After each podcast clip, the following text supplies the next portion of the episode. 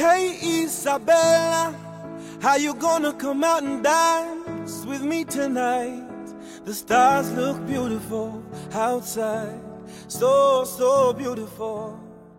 Tell your mama 我被给予这样一个机会，去见证这些，去成为这些人生活中哪怕非常渺小的一部分，我觉得对我来说是很大的一个殊荣。I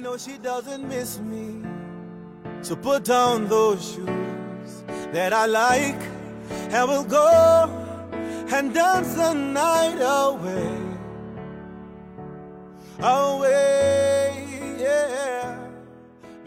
你的生活不再有一种主流的叙事了，你就会发现，哎，这个世界可以是被解读成这样，也可以是被解读成那样。那为什么我们要死死地抓住我们原来的那个成见不放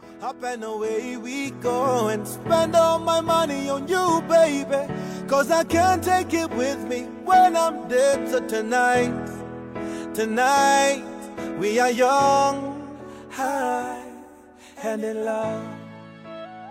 就是说，passion 这个东西，它是慢慢培养出来的，还是它一直在那儿，在我们生命的某一个角落，然后被发现的.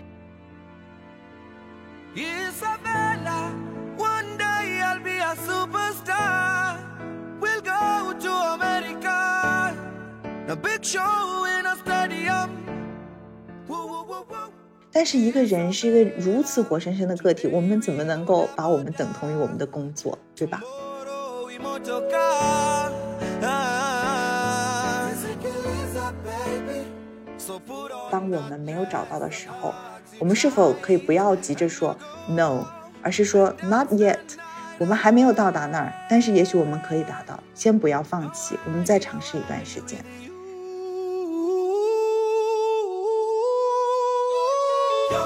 亲爱的听众朋友们，大家好，我是 Lucy 的好朋友阿光。大家好，我是这周讲完无数的 deal，但是状态还挺好的舒涵。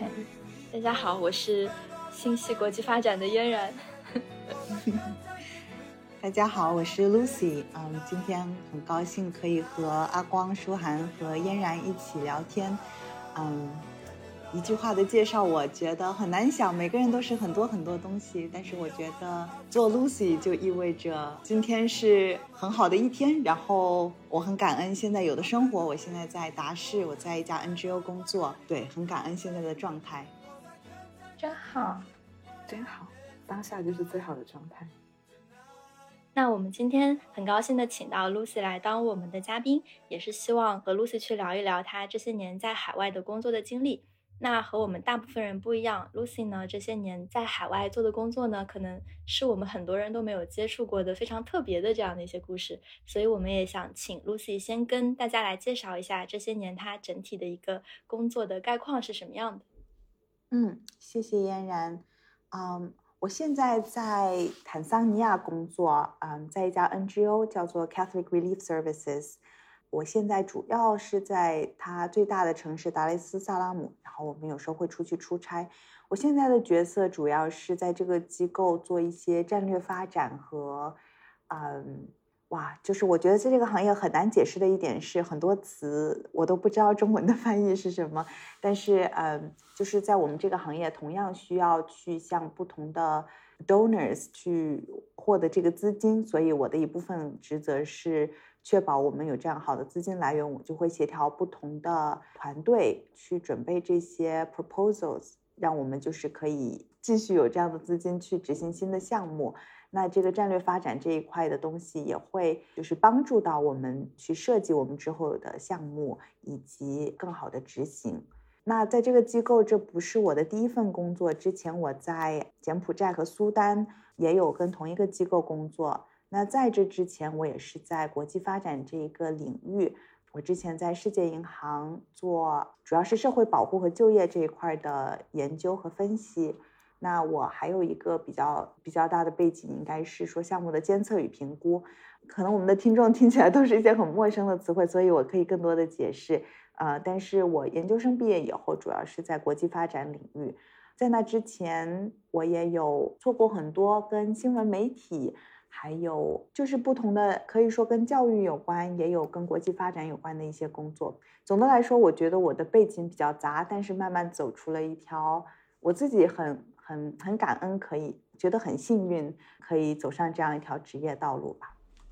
我之前在看到你，就是在看到领英里面一些经历的时候，就天呐，这个人的经历好丰富，就是你去了好多地方工作，然后在好多不同的组织，就觉得就是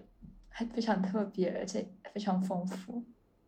对，我觉得，嗯，这也是我自己非常感恩的一点，也是，嗯，很多时候有一些朋友会跟我聊到说，好像生活很现实，然后我们有的时候就是在就是忙于糊口，但是好像感觉工作本身的意义比较有限，他们就会说，Lucy，我我很羡慕你可以去看世界，嗯，但我就觉得说，一方面我非常非常感恩有这样子的机会，我真的觉得是一种荣幸，我觉得说也不都是靠我自己的努力得来的。嗯，因为很多东西是要靠机遇，所以我就不会把这个当做理所当然的。我真的很庆幸，但是另一方面，我也觉得说，我也过的是一个常人的生活，我也会有很多我自己的挣扎和迷茫，在这一路上，也很也很愿意和大家分享。可以先讲讲为什么会从就是大家比较熟悉的新闻传媒啊、教育啊，会从这个方向转换到国际发展这个方向呢？当时是有什么契机让你做这样的转变呢？嗯，我觉得很有意思的是，很多时候我们觉得啊，我们想做一件什么什么样的事情，然后我们就达到这个目标，或者没有达到，好像一切都在我们的掌控之中。当然，一方面人的主观能动性是不可否认的，但另一方面，我觉得很多东西是被我们身边的环境和人塑造的。就比如说，我觉得可能最早我很想做新闻媒体。也是因为我一方面是很喜欢跟人打交道，我对不同的事物很好奇；还有一方面是我觉得做新闻媒体是一个产生社会影响力的职业，因为啊，你可以通过报道现实是怎么样，从某一种角度上教育大众，并且让大家有更好的信息去决定自己的生活如何。小时候大家会说，对啊，记者是社会的良知。所以我觉得最早感兴趣这个行业是有这样的一些原因，然后我也就觉得说，呃，慢慢的学着问不同的人问题，接触各种各样的人，真的是非常有意思的一件事情。但是我觉得可能在现实当中，真正在这个行业，一方面如果在国内媒体，可能我觉得发展的空间跟我自己料想中的不是同样的一个概念。另一方面，如果我去在一个外国媒体，呃，那我也有做过一些实习，我会觉得那个隐形的天花板怎么说会困扰到我一些，就是我会觉得如果我付出同样的努力，但我比起一个外国主流，呃记者，我永远达不到那个高度，那会给我一种很强的无力感，所以这个是让我对这个行业有一些犹豫的点。然后在本科的时候，我去国外交换。我就意识到，哎，其实我是可以。我本科是学国际政治的，所以我就意识到，哎，其实我是可以用我的专业去转换为一份职业的。在国外，我看到了有一些这样的例子，然后我才慢慢摸索出一条不一样的路。但是，如果你去看事情的本质的话，是很类似的，就是我还是需要跟人打交道，我还是需要有不同的东西可以来刺激我，呃，不断的学习。然后还有就是，我需要那种意义和使命感在我的工作当中。然后，当然我对跨文化呀、不同的这种社会规范啊也非常感兴趣。那在不同的国家工作也满足了这样的一个兴趣点。所以这个也，我觉得说可能不是说从新闻媒体转换成国际发展，而是更多是什么样的职业道路更加能够满足我对于他的这样一种诉求。所以在国际发展领域也有很多很多不同的工种。那我可能就意识到说，如果我纯做数据分析，也许我也可以做，但是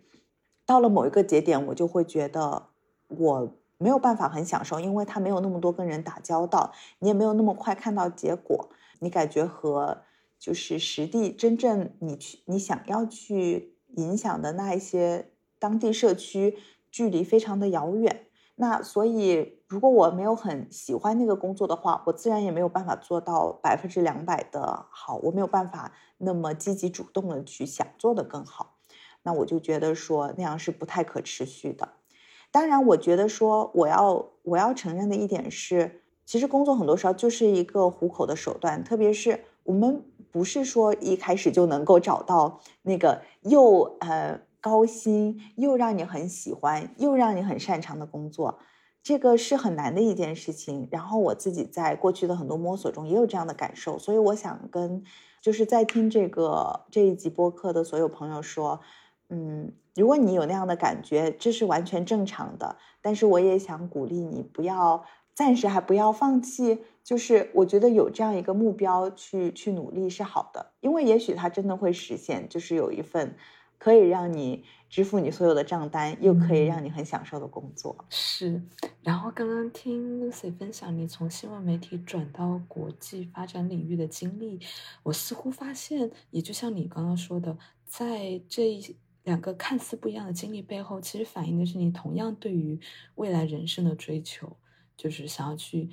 影响或者说带给公众更多更好的教育的力量。嗯，我觉得可以这么说。嗯嗯，在你现在工作机构，刚刚你提到了你经历了柬埔寨、苏丹、坦桑尼亚三个国家，然后你也经历了从刚开始加入这个机构的一个 fellowship 的身身份加入，到后来做 coordinator，然后做 manager 的职业的成长旅程。回头看这将近两年的工作经历，你觉得你比起就是最刚开始加入的时候，有没有什么样的变化？就比如说从你的职业成长和个人心态上面，我觉得非常的幸运，可以得到这样一个机会。在我们机构，其实，在一些别的国际 NGO 也有类似的项目，就是它类似于像外企说的管培生那样一个项目，也就是说，它会让你在不同的岗位上啊轮岗。那就是那个第一年的 International Development Fellowship 的这样一个内容，所以那个我是在柬埔寨做的。那我有做项目的管理，有做一些运营方面的东西。运营指的主要是比如行政啊、采购啊，就是供应链这一块儿，然后安全呐、啊财务等等。那这是一块儿。呃，项目管理、运营，还有我们叫做项目的监测与评估。那我们机构，嗯，现在叫它叫 MIL，就是 Monitoring、Monitoring Evaluation Accountability and Learning，这是另一块儿。再加上 Business Development，也就是比较偏向我现在做的工作的这一类，主要是，嗯，确保机构有足够的收入来源，可以继续执行项目。所以我在这些领域都有一些培训。那一年正好是。疫情刚开始的时候，所以在柬埔寨的情况比较像国内，就是就是各方面还比较严格。当时，所以我们经历了好几次封锁，那我去出差的机会也会比较少。所以那个时候，你就会觉得说，哎，是我不适应这种 NGO 的生活，就是一个做一个人作为一个外国人在海外的生活，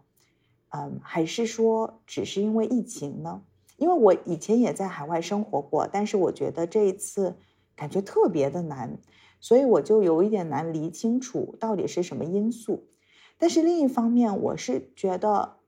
哇，就是我有一种常常被惊艳到的感觉，就是我竟然有这么好的学习机会，有这么多可以去见识的东西。然后我觉得非常让人感慨的一点是，就以前我在一个外媒实习，我看着那些外国记者的状态。就是现在，我的柬埔寨同事看我的状态，其实那个东西是，说实话是一个很，你不知道怎么样去感受它，因为，并没有说谁对我不友好，大家很尊重你，嗯，大家相处的也很好，但是你就知道，嗯，在这中间有一条鸿沟，而且这个鸿沟在某种角度来说是需要被改变的。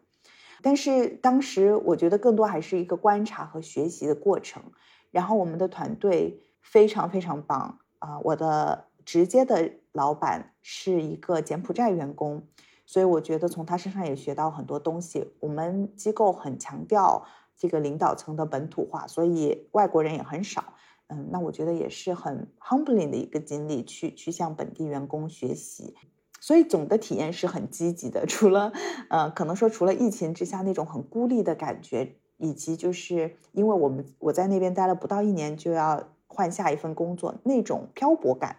除此之外，我觉得在柬埔寨的经历是非常正面的。那后来我在苏丹是一个比较短期的机会，苏丹相比柬埔寨来说，如果你去看它这个 Human Development Index，你去看它的这个。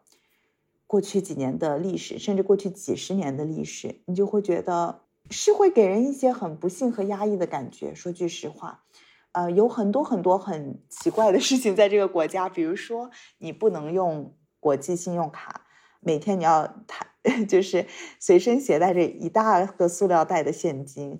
非常的热，然后。有特定的软件是不能用的，因为它刚刚被解除制裁不久，所以很多的软件在那边还没有合法的 license。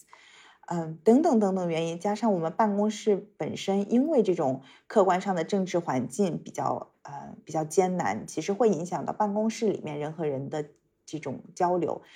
其实那个经历就会让我意识到，OK，Lucy，只是因为说你在一些环境中做得很好，被承认。不代表说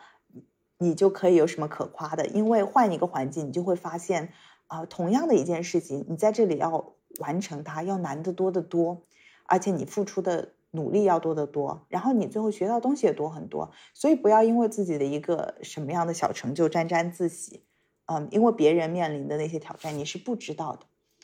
在苏丹，呃，我相信很多如果。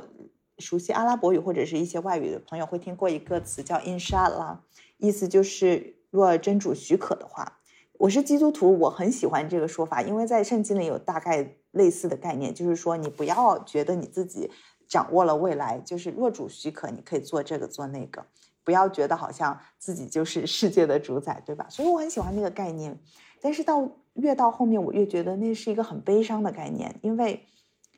我我到现在还跟我在苏丹的阿语老师有联系。他前段时间跟我说，因为他做阿语老师只是一个兼职工作，所以他有本职的这个 professional 的一个工作。他就前段时间说他想要去阿联酋考一个执照，我就很为他开心。呃，我一直知道他很想移民到海湾国家，给他的母亲和妹妹一个更好的生活。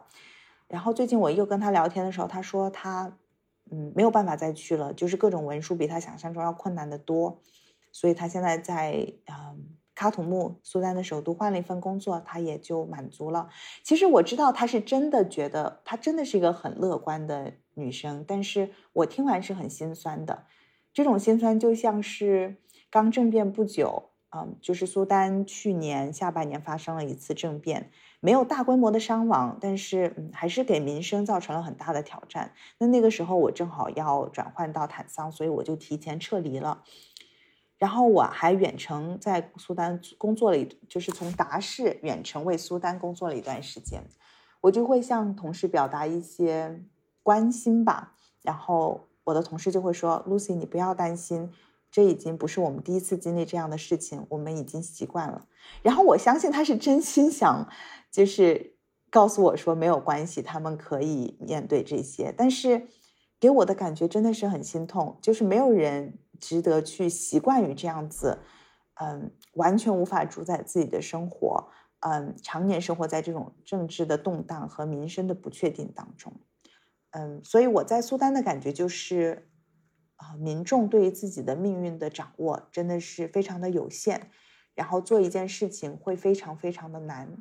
所以那个时候我觉得对我自己来说也是一种比较大的压力。就是一方面，我觉得在苏丹那段时间工生活真的很艰难，但另一方面，我也觉得它是我人生中最宝贵的经历之一。我觉得不是所有人都可以说我在达尔富尔生活过。我和苏丹的什么什么样的一群人打过交道？我亲身经历过一次政变，当然没有什么，真的没有什么戏剧性的事情发生。但是我觉得这些经历更加让我觉得，并不是我配得到这样的一些经历，而是我被给予这样一个机会去见证这些，去成为这些人生活中哪怕非常渺小的一部分。我觉得对我来说是很大的一个殊荣。刚才 Lucy 有讲到说，在这份工作里面，其实他会给你提供很多的机会，让你在不同的国家去做不一样的项目。嗯，可不可以跟大家介绍一下你所在的机构，它具体会做一些什么样的事情？啊，我们机构在全球有一百多个国家都有办公室，所以每一个国家做的事情会有一些不一样。主要在全球领域，我们在啊公共卫生、营养。农业，嗯，还有就是呃，peace building，就是解决冲突这方面，嗯，还有教育，嗯，我想想，嗯，食品安全，叫 food security，这个我不知道中文应该怎么翻译，食品安全应该不是对的翻译。啊，就是在这些领域，我们机构的经验是比较多的。那在每个国家，取决于这个国家本身政府看重的，嗯，就是这个 strategic priority，就是他们想呃优先的这些领域，以及取决于我们机构在那儿擅长做的事情。啊，那所以在每个呃每一个国家，呃主要的这个做的领域会不太一样。在柬埔寨，我们机构主要是做传染病的防控。啊，比如说艾滋病、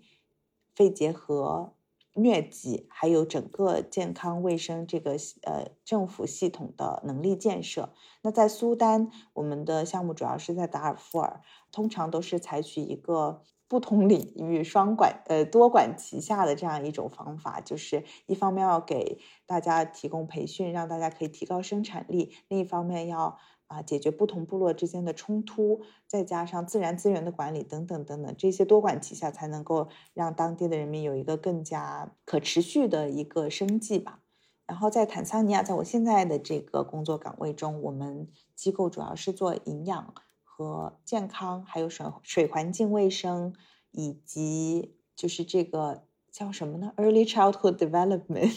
早期儿童发展。早期儿童发展，谢谢。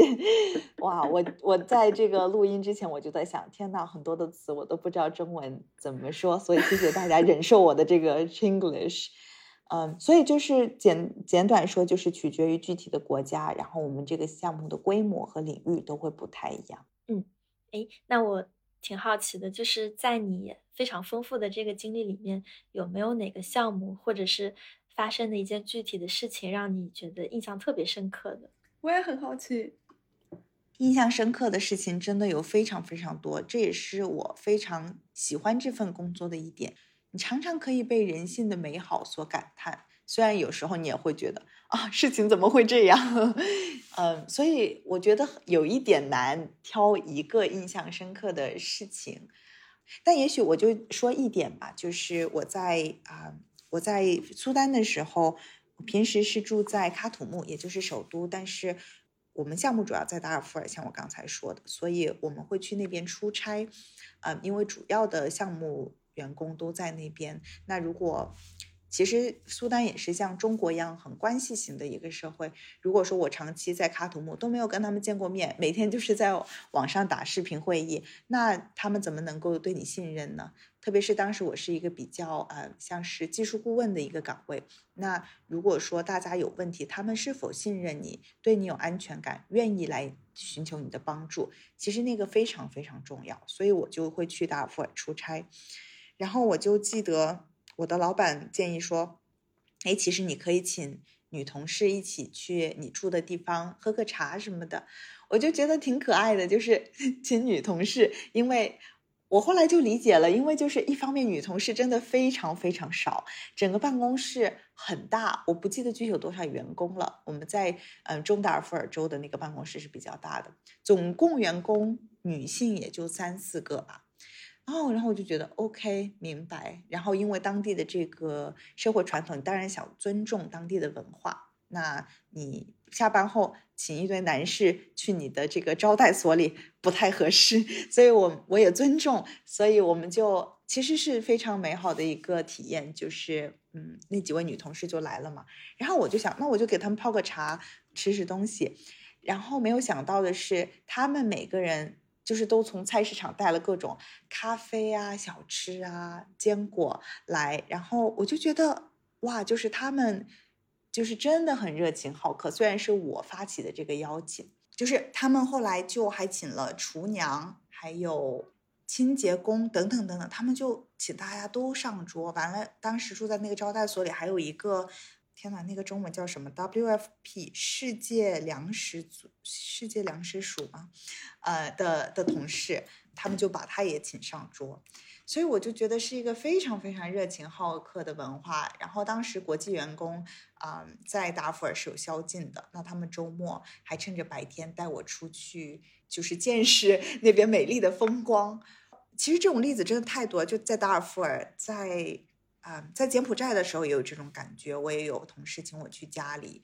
我就会觉得说，我们为什么会觉得自己好像能够高人一等，去给他们提供什么？一方面是的，我们是有一些可以提供价值的地方，但另一方面，你就看到这些人，他们本身有很大很大的希望，你真的不断的在从他们身上汲取力量，不断的能够向他们学习。那个就是我，我希望我可以一直保存、保保留的一种态度吧，就是永远是。看重我们本地员工的这个能力和他们自己有的那个财富，我觉得这个都不是很需要提醒自己一点，因为真的他们时时刻刻跟你待在一起，就会让你感受到那一点，就是你是一个来这里的客人，你是来尽量贡献你一点点绵薄之力的人，但是他们是这个国家的主人，而且他们本身存在着无限的潜能，他们需要的只是那样一个机会。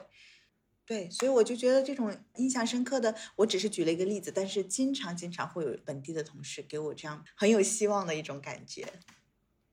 刚才 Lucy 有讲到说自己作为一个中国的女生，然后在国外从事国际发展方面的工作，我在想这样的一个很特殊的身份，在你的工作里面会给你带来一些什么样的影响呢？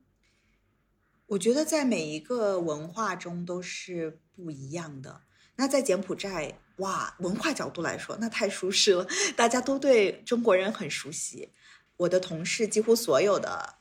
小孩儿，他们在学校里都要学中文。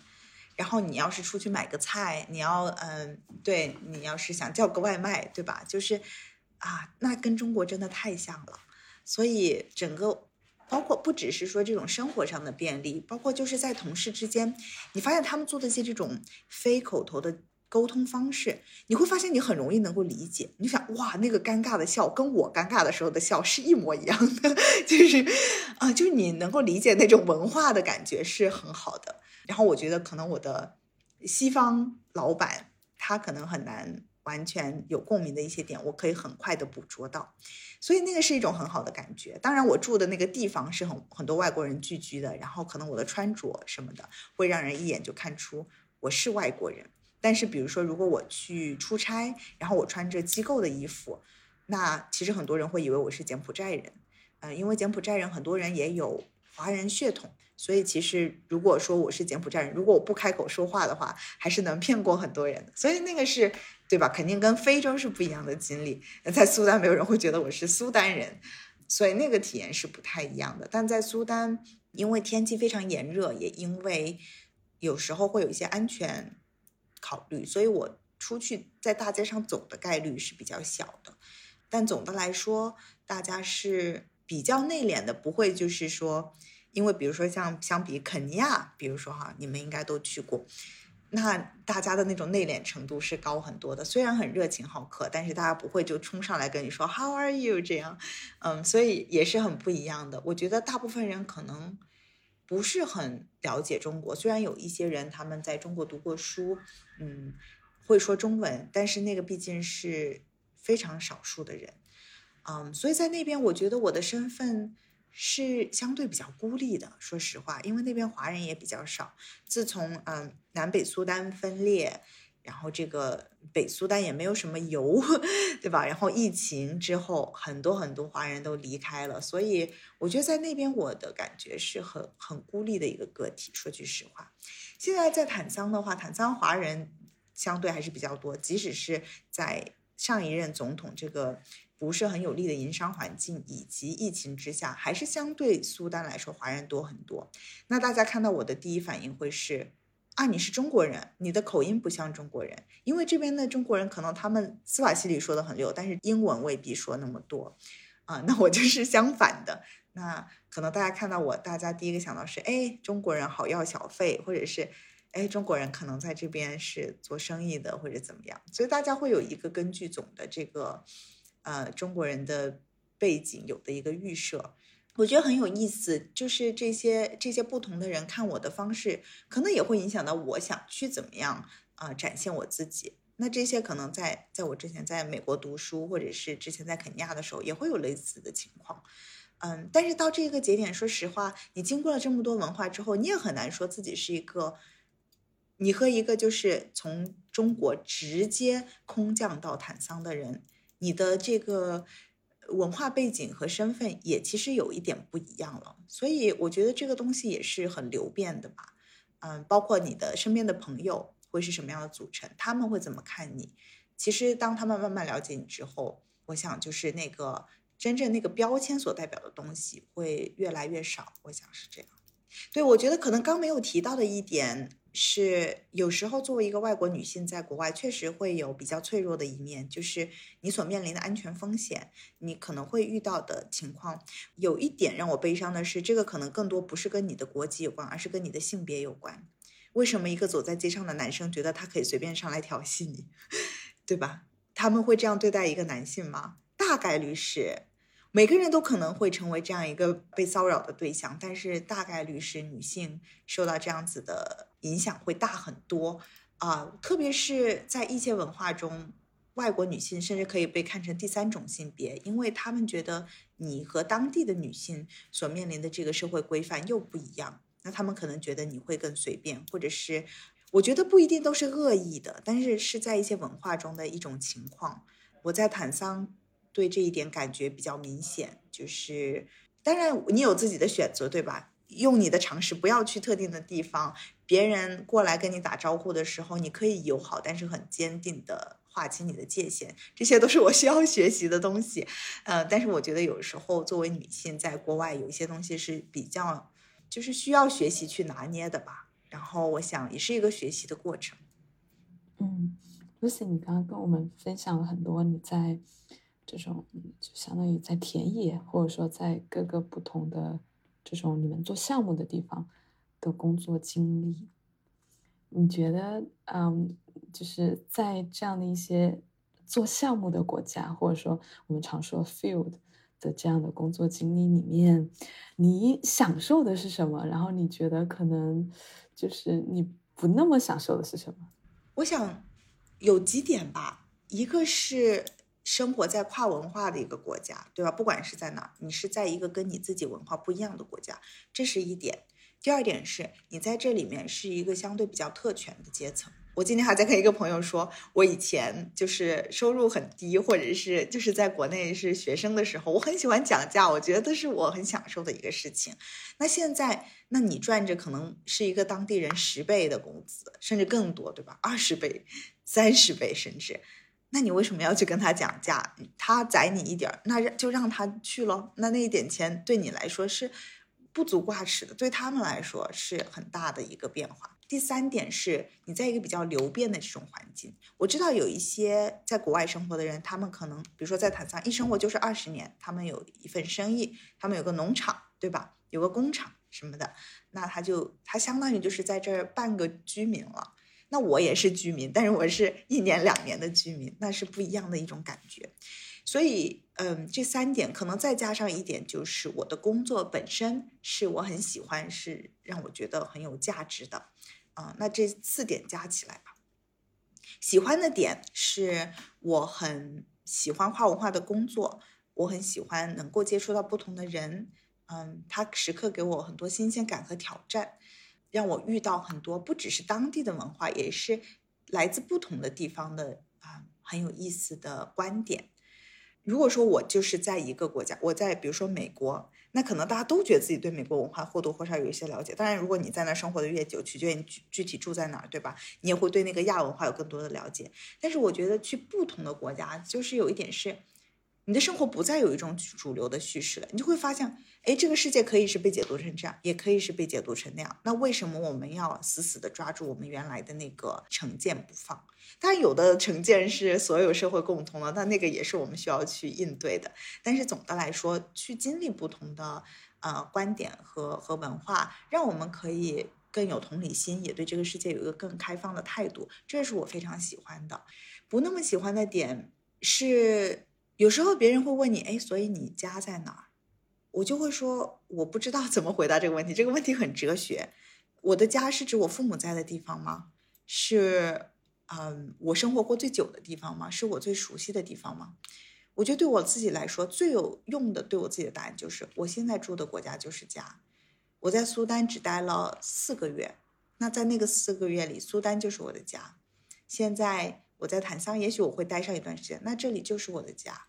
因为我已经不是说我 base 在一个地方，然后我去出差几个月这样，而是说我所有的行李就在就在那两个箱子里。我搬家就是把整个东西都搬到了新的国家，我没有另外的一个 base 了。所以这样其实，当我这么频繁的搬家的时候，是会对心理健康造成一定的挑战。所以我觉得在之后我需要去慢慢慢的慢下来。当然，这个呃职位的设置也是如此，我之后不会那么频繁的换国家。嗯，所以那个东西是会给人造成一定的就是失去的感觉。因为我是一个比较外向、很看重朋友的人，所以我每当离开一个地方，我就会觉得我非常非常用心建立的一个生活，就一下子我全失去了。我可以再跟同朋友打电话，但是，嗯，很多东西我们可以如果用英文说就是 ambiguous loss。你没有真的失去什么，没有人死，没有人，你没有就是失去什么财物，但是你生活很大的一部分就这样子与你分离了。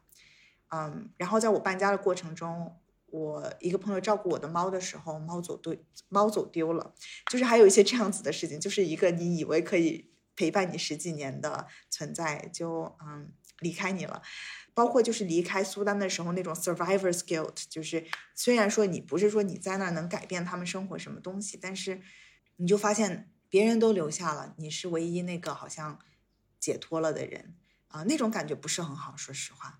嗯，所以会有这些伤痛，包括就是疫情，那这个很多在海外的华人都能感受到，我已经两年多没有回家了。想到家人是会觉得很亏欠的，然后包括我自己也会想家，我也不知道我下一次能够什么时候回家。那这些都是，嗯，有一部分是疫情造成的这种长久不回家造造成的漂泊感，包括我最近这几年真的是搬家过于频繁。但有一些东西可能是长期的，比如说你永远是一个局外人，在这个国家，你不知道你未来会在哪里。但是我觉得很有帮助的一点就是去着眼当下，就是。那我现在就是在坦桑，我就去珍惜我在这个国家的每一分每一秒，我最好的去利用这一段时光，我不要太多的缅怀过去，也不要太多的展望未来。当我再回头看的时候，我知道说我真的把这个这个阶段活到了它的极致，那我就没有什么好遗憾的了。嗯，我觉得这个可能是对我自己比较有帮助的一个视角吧。当然，你是需要去更加有意识的照顾好自己，比如说。时不时看一下心理咨询啊，然后就是跟自己 check in，说你自己在情绪上、在生理上、在心理上各个方面是否最近过得还好？嗯，去寻找一些资源，让自己可以生活可以容易一些。嗯，这些都是我一直在学习的功课。我真的好赞同你所说的，然后在这个时候也很想要抱抱你一下。体察一下你现在很复杂的心情。我之前也是这样子，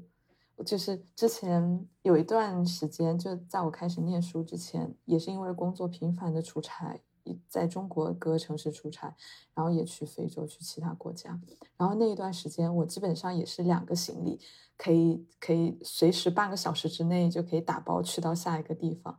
好的地方是让我的生活变得非常的简单。就就是物欲变得少了很多，但是当时回头看这段经历的时候，我也感受到了非常深深的那种漂泊感，甚至是对我自己的不安全感，然后很难安定下来的感觉。现在也在慢慢找回来，并且就用你现在在讲的方式，就是更多的着眼于当下，不要过多的沉湎于过去，也不要一定执着于计划将来。嗯，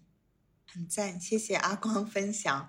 对，互相抱一抱，我觉得，嗯，确实也是一个成长的过程。然后，嗯，其实回头看这些这些，嗯，真的有一些 burnout，有一些很艰难的时刻，它还是让你成为了一个怎么说呢？或好或坏，嗯，它给你留下了很多的印记。然后我相信很多东西是持久的，让我们可以变得更坚韧，变得可以更准备好未来各种各样的，嗯，情境。嗯，也给未来打开更多可能性的，所以我觉得从这点来看是很有希望的一件事情。是的，谢谢露丝的鼓励。嗯嗯，其实我自己也有差不多的感受，因为之前也是各地跑、各地出差嘛，所以当时我就会觉得我的在工作这方面的生活已经。充满了太多太多的不确定性了。那我的生活里面，或者说我的生命里面，我需要有一个非常安定的东西在那里支撑我，就作为作为我的一个自己的这样的一个轴心，然后让我会有一种归属感。对，哎，我挺好奇的，刚才 Lucy 跟阿光就提到说，你们会更加注重去着眼于当下。那你们平时在生活当中，就除了工作之外，嗯，会做一些什么样的事情？就平时的日常的生活是怎么度过的呢？嗯，我觉得嫣然你刚讲的那一点让我想到一个比喻，就是我们的生活需要锚，也需要波浪。就是我之前微信签名就是 anchor and waves，嗯，我觉得我们需要两者都需要，我们需要有一些生活中的常数，嗯，但是我们也需要一些冒险。然后对每个人来说，那个比例可能都是不一样的。那我想就是着眼于当下，就是我会想说，我当下的生活里是有什么东西是我最感激的、最享受的。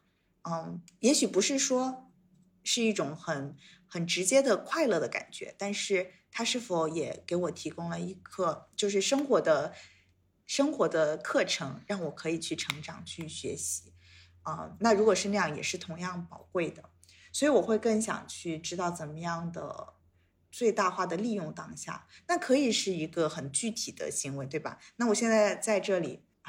说来惭愧，我已经吵着要学私语很久了，也没有开始，因为 好像生活其他的这个一些事情会占据掉那个那个优先级。但是我想，我觉得着眼于当下也存在着一种对生活开放的态度，就是那现在的生活要要给你提供个什么东西，你怎么样去笑着接纳它，并且不要觉得，哎，等这段时间过了就好了，而是说，哇，那我们现在就在这个阶段，我该怎么样去活到最大化？比如说我们出差，对吧？我也会觉得出差时候很累，但出差时候有太多太多可以探索的东西了，对吧？那我那我会想说。OK，我今天是很累，但是没有关系，我学到了很多很多这个这个东西，啊，我不是在提倡做工作狂，但是可能在那一个节点，我知道说当下，呃，是我很好的去认识本地同事，或者是去参访当地机构的一个机会，那我就要最大化的去利用这个时间，那在回来之后，我再去就是确保我自己有足够的休息，嗯，包括说，我觉得时常去。想着说，那我现在的生活里面拥有的是一个什么东西？或者说，我再回想过去，啊，那些学到的功课，啊，能够怎么样帮助我现在更好的走好下一步？我觉得这些东西是给我很多生命的。然后我也会着眼于说，什么东西是给我更多生命的？比如说，可能我们想要，对吧？就是英文里有个词叫 FOMO，对吧？Fear of missing out。那我们是否要做所有其他的跟我们类似的人在做的事情？还是说，比如说，我不觉得我需要去 party，我不觉得我需要去。当然，这些没有什么不对哈。我是说，对我来说，可能我更喜欢一对一的交流。我喜欢去认识跟我背景不一样的人。我喜欢请朋友来我家里。我喜欢就是招待他们，这是让我觉得很开心的一件事情。那我就会去选择做这些让我觉得生活很有意义的事情。这是我的想法。Lucy，我我很好奇，因为你刚刚说你会注意到这些生活中的变化，有意识的去选择做那些能够更多的给你生命的事情，所以我在思考，你是因为一个什么样的，就是比如说人生的思考方式，或一种什么样的生活习惯，能让你随时的 alert aware 你现在的状态，并且有意识的去选择去做那些更加能够给自己生命的事情。嗯，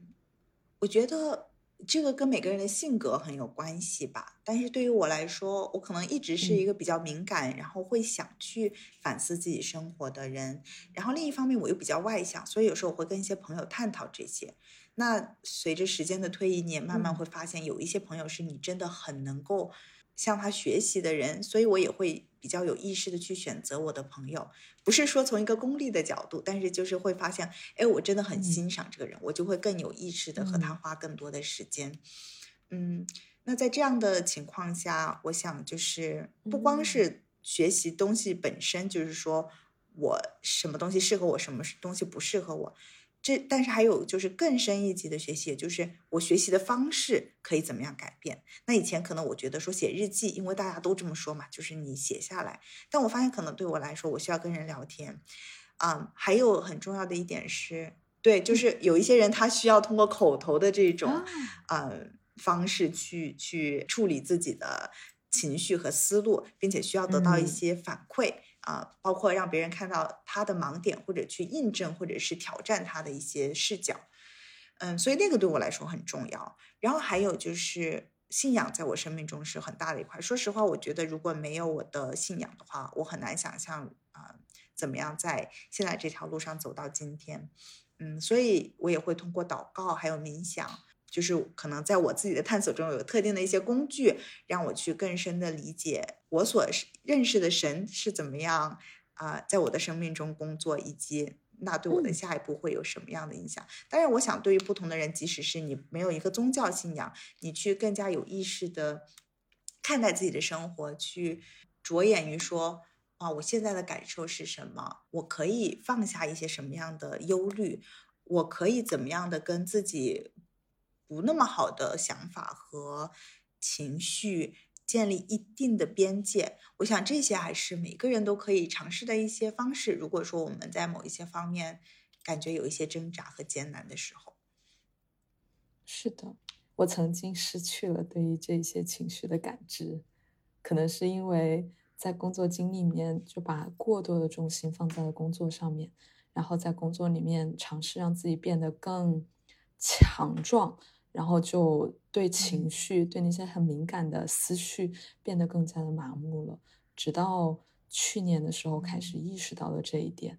后面我也是有点尝试跟。Lucy 提到的不同的工具，我开始写，我开始写日记，因为我可能比较习惯写，然后我开始更多的在大自然中花很多的时间。如果对 Lucy 来说，基督教是你的信仰的话，我从去年开始把大自然当成我的信仰，向他去寻求很多的答案，然后让他借助他的力量来治愈我自己，以及我也开始冥想，然后就慢慢的能够对自己的情绪有更敏感的体察。更加关注自己，保护自己，然后和内心的那个小孩子去对话，尝试让自己过一种更健康、更平和、更快乐的生活。但我现在还走在这条路上，我还没有 Lucy 这么的从容。嗯，我想每个人都一辈子都在那条路上，嗯，所以没有人说真正哇，我们在活着的时候就达到了那个终点。当然，也许这只是我的哲学，但是我想，我们每个人都是。还在这条路上的客旅吧，所以我想都可以彼此鼓励。我只是可能我说话的方式让别人觉得说我已经 figured it out，但是这不是事实的真相。嗯，知道吗？听你们两个人讲话，就像是在听两个已经内心非常 peaceful 的人的对话，两个就 是两个八十岁的老灵魂，很很平和，然后很温暖，就会觉得哇，这两个人已经看得透透的。就还其实还没有，挺好玩的，还没有，还早着呢。我想我们都是事后事后诸葛吧，就是我想我在那些艰难的时刻里，就比如说哈，我 我去年十二月份的时候得了新冠，因为在坦桑这边确实防疫方面做的不是很好，那。我我感觉身边可能很多人都得了，但是可能大家也不会去测这样子。那当时我取消了，就是本来跟朋友要一起去国外旅行啊，然后我又刚来这个国家，所以我就一个人在我自己公寓里待了三周。哇，那个感觉是很难的。虽然我觉得我是有一些嗯途径，比如说我会跟一些朋友打电话呀，然后我也并不是说现实生活有什么难的，可以叫外卖，对吧？你真的没有力气做饭的时候，然后我有我有医疗保险。我真的没有什么客观上的需求，但是到了第三周，你还是就是啊疲惫到连一部电影都不想打开看的时候，那种感觉是很沮丧的。然后我觉得也是另一方面，是不是说我真的从容，而是对自己多一点耐心。就是说，对我当时是一个很无用的状态，而且我真的是自律的相反面，我做了很多蠢事在那个时候。但是我是否可以也对自己的那一面多一些耐心，多一些怜悯？嗯，然后我这件事情过去以后，我不论断自己说，哇，Lucy，你当时怎么这么自怜？你为什么不可以更加靠自己的意志力做得更好？就是也是去认识说我们的有限，并且在这个有限的能力中，把自己能做的事情做到最好吧。但是你每一天的那种生活还是会有，对吧？我也会有嗯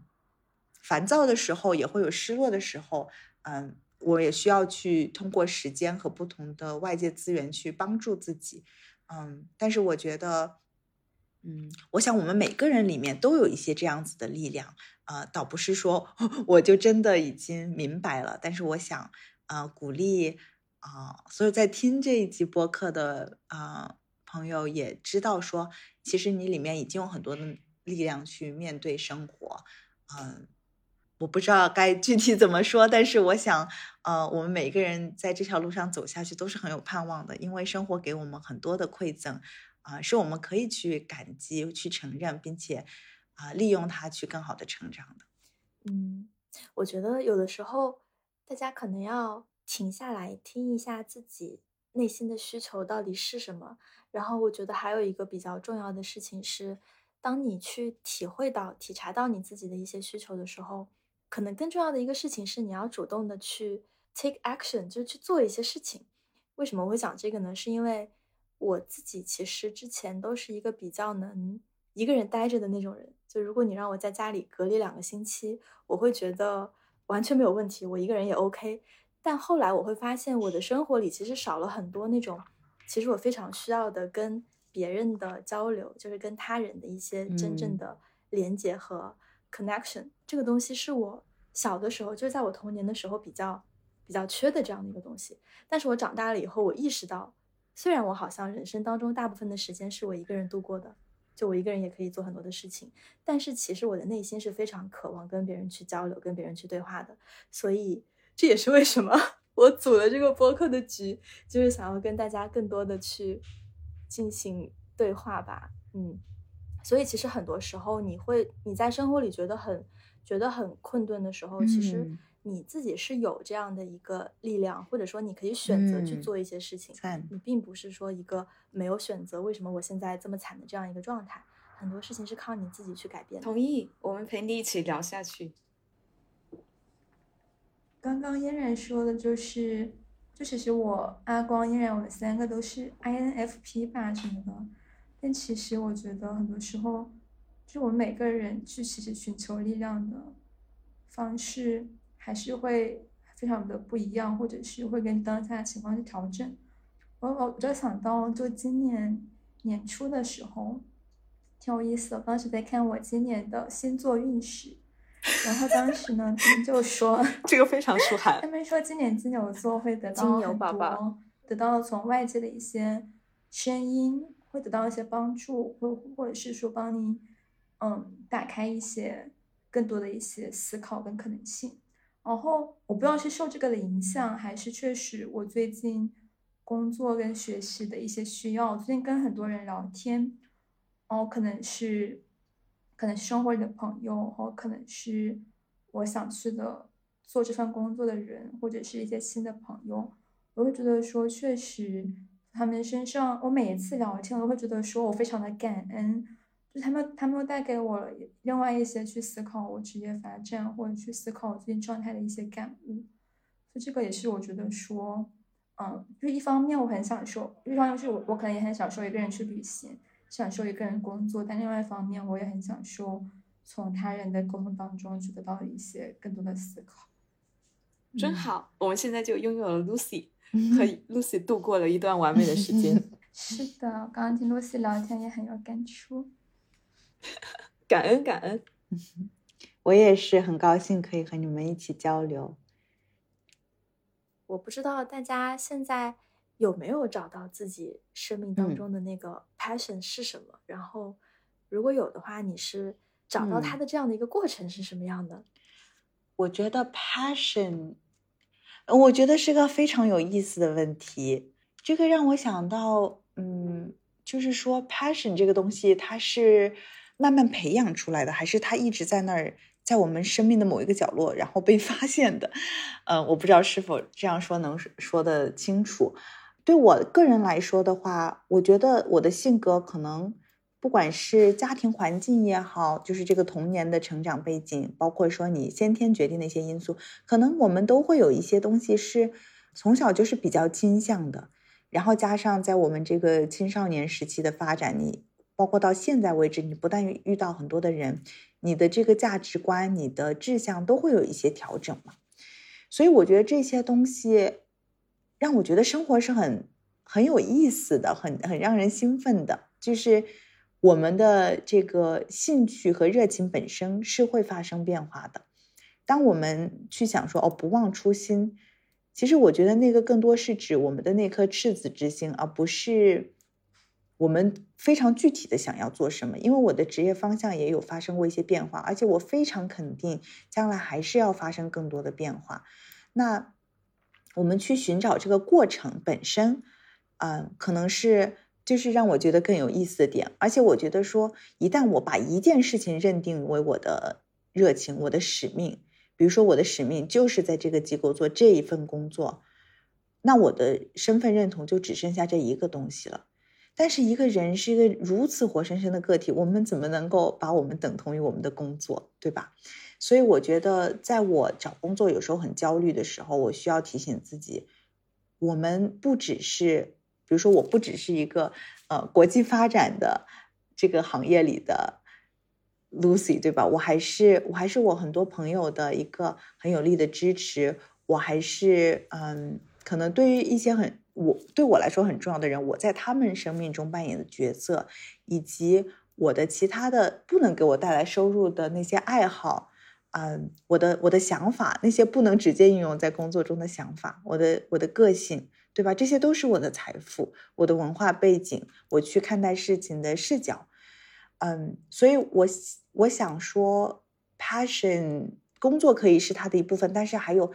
很多很多别的东西是我们可以去探索的。然后，它也不一定要成为我们的工作。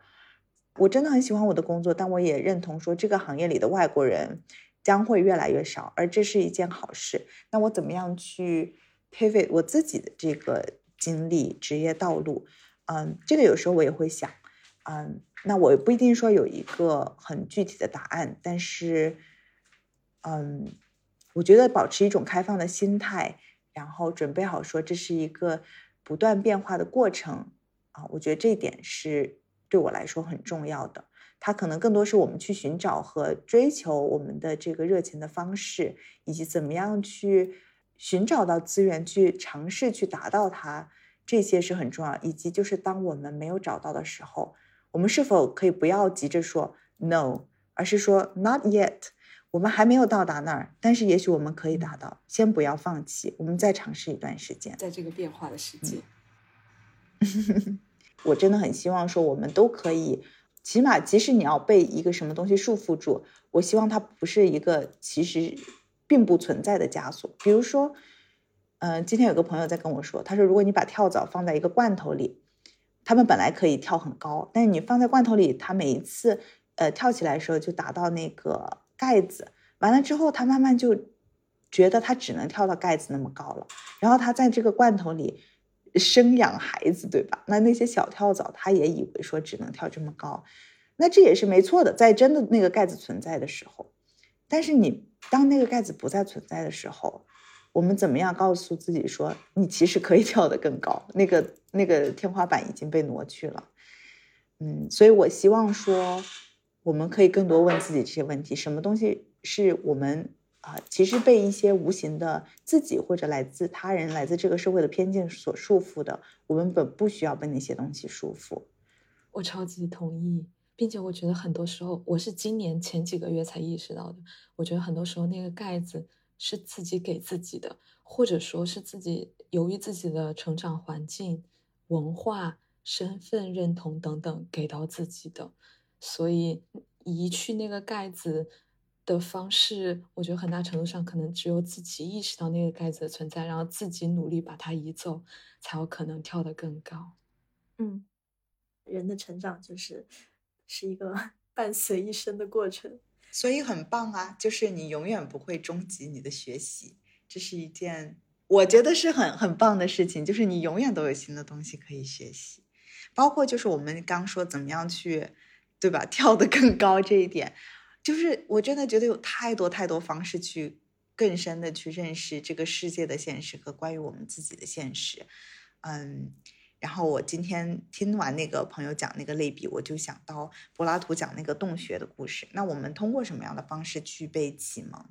啊，其实有很多的方式，但我当时想到最大的一点就是榜样的力量，对吧？Role models。如果我们觉得说从来没有人做到过这件事情，那会觉得很难，很难做第一个人。但是当我们看到有人真的做过这件，很少人做，但是好像有人可以做成，那你觉得那个希望就会大很多。所以我觉得我很欣赏你们可以去啊采访不同的人，其实也给大家看到生活不同的可能性。就是这些东西不一定是你，不一定是我们的观众朋友们想想做的，但是嗯，起码你知道说这些生活的可能性都是存在的。嗯，所以我觉得这是很宝贵的一点，看到说生活的不同的可能性啊，就在其他人已经走过的这些路上。是的，露西很好概括了我们想要做这个节目的原因哈。是的，我觉得这个世界在我们眼前慢慢更多的打开了。啊，其其实我现在有观察到，有越来越多像中国年轻人想要加入国际发展领域。想要去自己想去的地方做自己想做的事情，然后，所以我很好奇，想问问 Lucy，刚刚你也有提到了，在现在这个领域，你觉得非常重要的知识和技能是什么？年轻人可以怎么做准备？如果他们想要进入这个领域的话，嗯，谢谢阿光的问题。我觉得这个很取决于你具体要去的机构以及具体的岗位。嗯，以及比如说你是想在国内做还是在国外做？当然，国际发展大家会觉得当然是在海外，但是现在也有一些中国的机构在走出去。嗯，但是就我个人的经验来讲，掌握好一门外语，英语是最基本的，最好是有一些别的，像法语和阿拉伯语应该是现在比较紧俏的。还有，如果说你有一个比较硬的技能，不一定说你将来一直要做这个。岗位，但是你如果可以先从一个技术岗位做起，然后慢慢做到岗管理岗位，那也是很好的。比如说，呃，你是一个工程师的背景，或者你有数据分析的背景，或者是环境类的呀、法律类的呀，真的很取决于具体的岗位。但你有一个技术类的背景，可以让你更快的进入到这个行业。哪怕是你有一些，比如说在。呃，私营企业的这种，比如说银行啊，在外企啊，这些很多技能都是可以在国际发展领域被重视和利用的。我觉得你也可以问问自己，你感兴趣这个领域的具体原因是什么？它也会给你更多的指向，说你可以往哪个方向发展。比如说，你就是对于跨文化的这种，呃，这种生活环境感兴趣呢，还是说你比较感兴趣像联合国、世界银行这样一些大机构的待遇？这个也可以是一个合理的理由，嗯，或者说你就是希望在一个比较多元化的这种工作环境当中，对吧？就是可以有很多很多的不同的理由。那因为这些理由，你会呃为之努力的方向也会不太一样。所以我觉得大家也可以具体的想一想自己为什么感兴趣这个领域，然后这样我们也可以更多的探讨说，那具体你可以往哪个方向发展。嗯，是的，非常同意。不同专业技能的人都可以在这个大的让让整个社会发展的更好的领域里面贡献自己的力量。哎，Lucy，你有想过你的下一站可能会在哪儿吗？比如说，你带着你的行李箱可能会出发的下一个地方，或者做的下一份工作？嗯，这是一个很好的问题。我现在刚来坦桑，还没有太久，然后这一份工作我打算还是要稍微待多一阵子，可能啊两年左右。也许更长，或是或许更短，嗯，所以我还不需要马上考虑这个点。但是我觉得过去几年的经历会让我想，工作真的不是我的全部。我觉得那些还没有稳定工作的确据的那种慌张的时刻，其实让是给我一个机会，让我去思考说，Lucy，我我很幸运，我在一个很喜欢的工作，但是工作不是我的全部。所以，对于未来，我可以是比较开放的态度。就如果我说我在这个工作之后，我要结束我的这这方面的职业生涯，我相信也会有很适合我的东西慢慢出现。也许会花一些时间，但是，呃，我是可以再在另一个行业做下去的。就是我要给自己这样一个确据。当然，理想状态我是希望可以啊继续在这一个行业发展下去，也许在另一个国家，也许在坦桑的另一个机构，哦，我都是 OK 的。嗯，我希望是还是可以跟人打交道，并且是让我能够感受到我在我真的是在这个岗位发挥了我的价值的。嗯，所以这两点可能是很重要，一个是有啊，不管是在工作中还是在个人生活中有，嗯，真的让我觉得很给我力量的人，有这样的社区。另一点是我的工作本身，或者是我能做的一些事情是有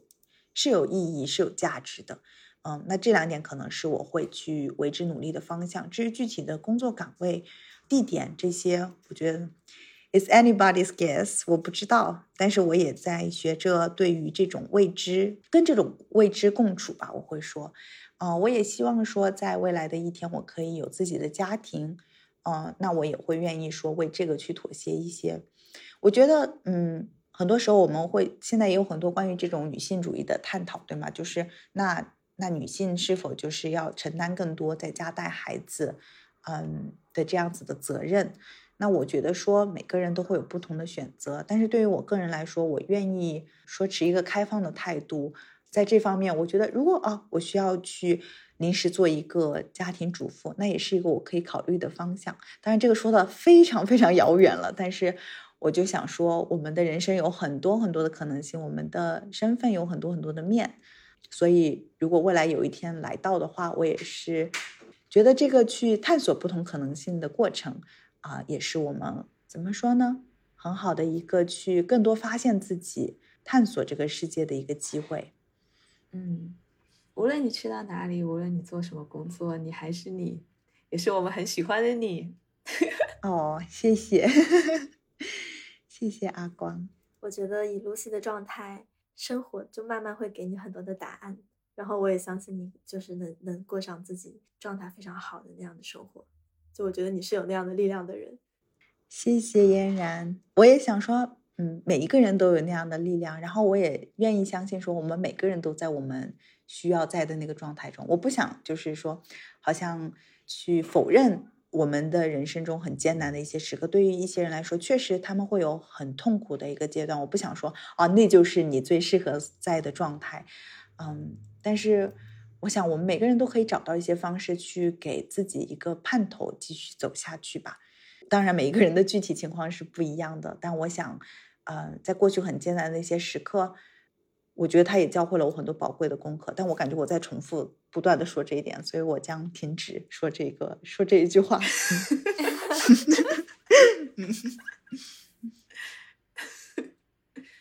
真好，嗯，谢谢 Lucy，今天和你聊天太开心了，我觉得给我很多的思考，然后记下了很多的点。哇，那我也很开心。对。也把这些祝福送给送给在听我们这一期节目的朋友们，希望大家都能在生活里还保有非常多去探索不同不同的可能性的机会。好，谢谢你们也给我这个机会啊，让我可以去回顾过去的一些生活，然后。也是一个让我觉得重新去再一次感恩这些经历的机会吧。你们也很鼓励到我，就是呃，你们有这些很用心的问题啊，你们对生活的探索以及为了未来所努力的这些方向，嗯，也是很鼓励我的。所以非常感谢你们给我这样一个机会和你们一起交流。感觉这是这是一期充满了爱和感恩的节目，是这样的时刻还是蛮难得的。是的。我感觉听完这一期节目的朋友们，应该都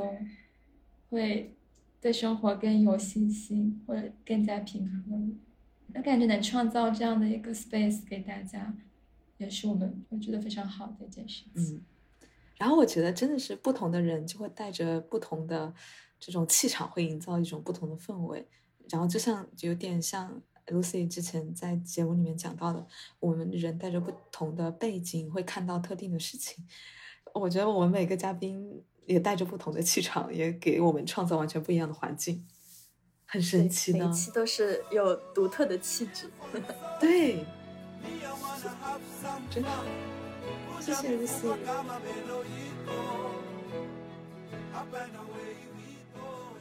非常感谢大家今天的收听。大家可以在小宇宙、喜马拉雅、苹果播客等等平台找到我们，千万不要忘记关注我们的微信公众号“猴面包特派”。那我们下期再见啦，拜拜。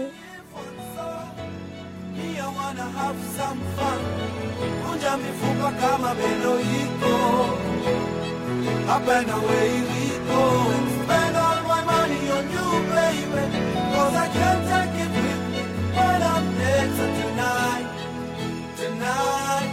We are young.